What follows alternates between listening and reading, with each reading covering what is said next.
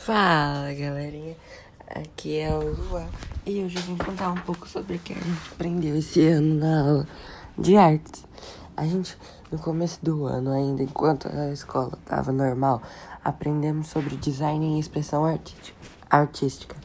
Aprendemos como desenhar potes de vidros de perfume, cadeiras, móveis e algum, alguns outros tipos de coisa.